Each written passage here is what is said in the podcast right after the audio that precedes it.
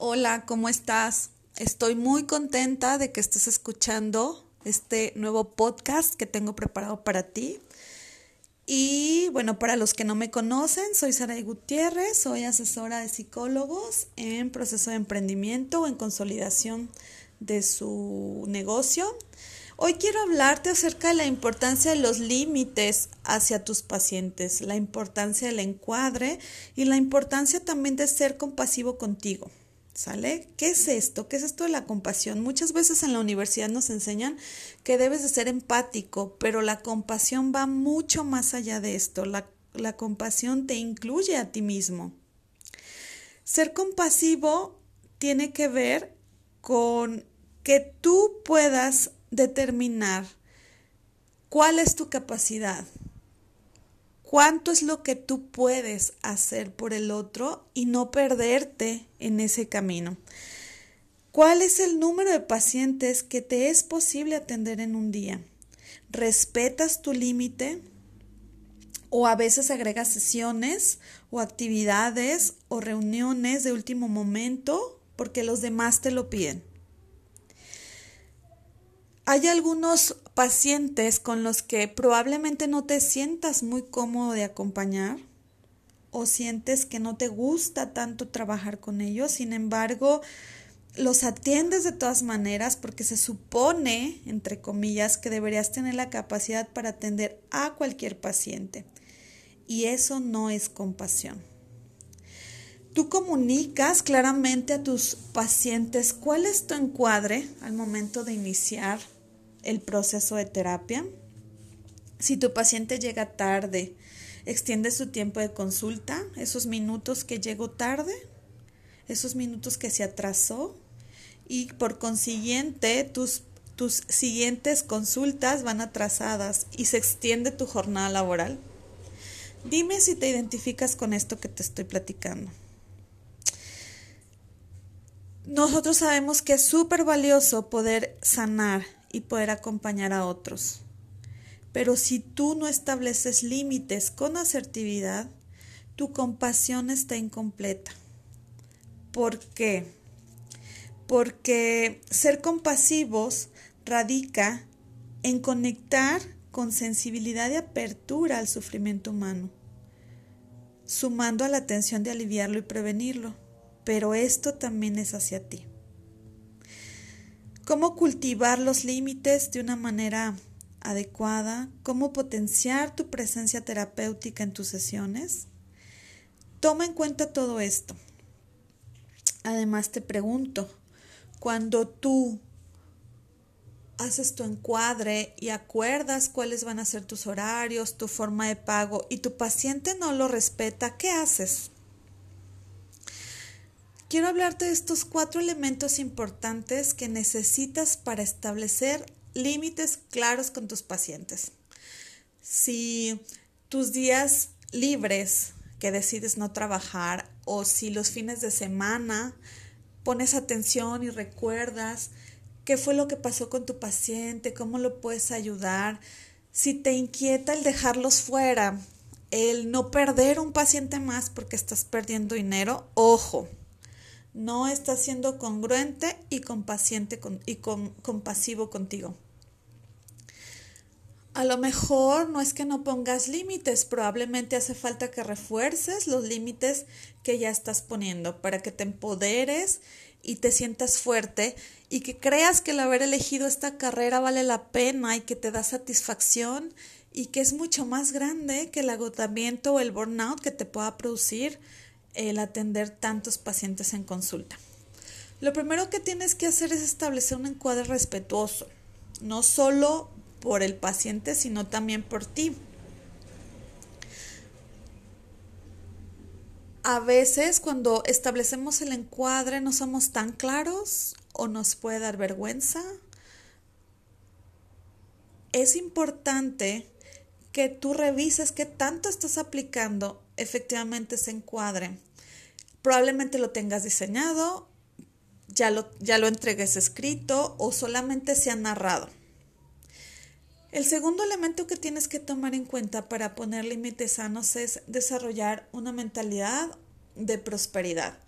¿Por qué es esto? Porque cuando tú no pones límites, el miedo a perder al paciente o perder ese ingreso tiene que ver con que probablemente no cubras tus gastos mensuales y entonces tú lo pones a lo mejor ese paciente en un horario en el que tú no querías trabajar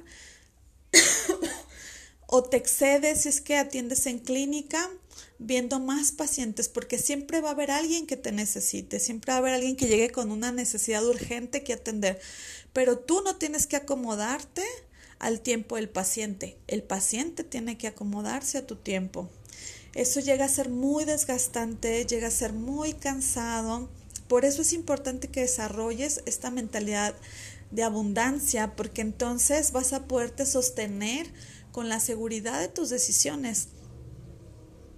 Esto yo sé que no es tan fácil, es algo que tienes que estar desarrollando, es un músculo mental que tienes que desarrollar y es un proceso que sí cuesta, pero es importante que lo tengas claro, que sepas que al tomar una decisión tengas bien consciente desde dónde la estás tomando.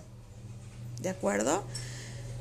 Ahora, ¿Cuál es de estos aspectos el que te cuesta más trabajo? Pon atención a esto. El tercer punto que te quiero compartir tiene que ver con desarrollar o definir tu estilo de vida, qué es lo que quieres para ti.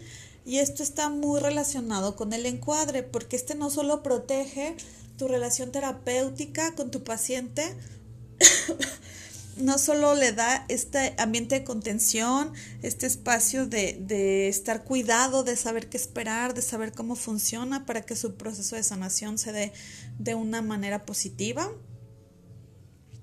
Entonces, no solo se trata de eso, el encuadre también tiene que ver con la manera en cómo tú entregas tu trabajo y esto es proporcional a lo que tú quieres para tu vida y entonces tienes que tener bien claro cuál es tu, día de descanso, tu tiempo de calidad con tu familia, tu tiempo para ti, tu tiempo de divertirte.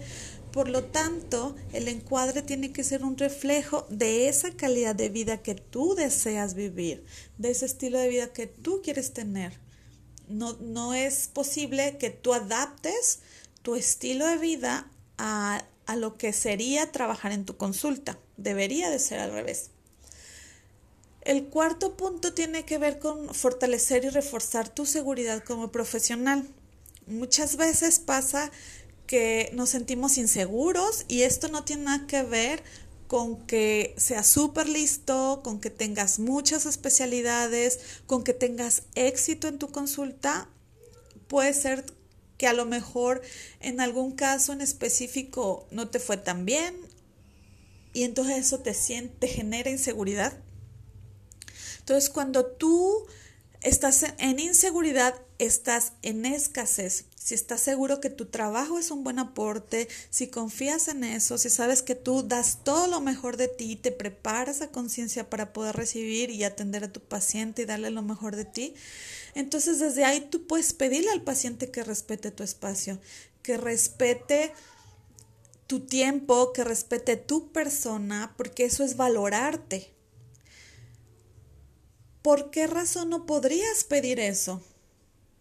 Si no hay equilibrio, si no hay reciprocidad, es necesario que existan estas condiciones que puedan sostener ese vínculo y esa relación de equilibrio.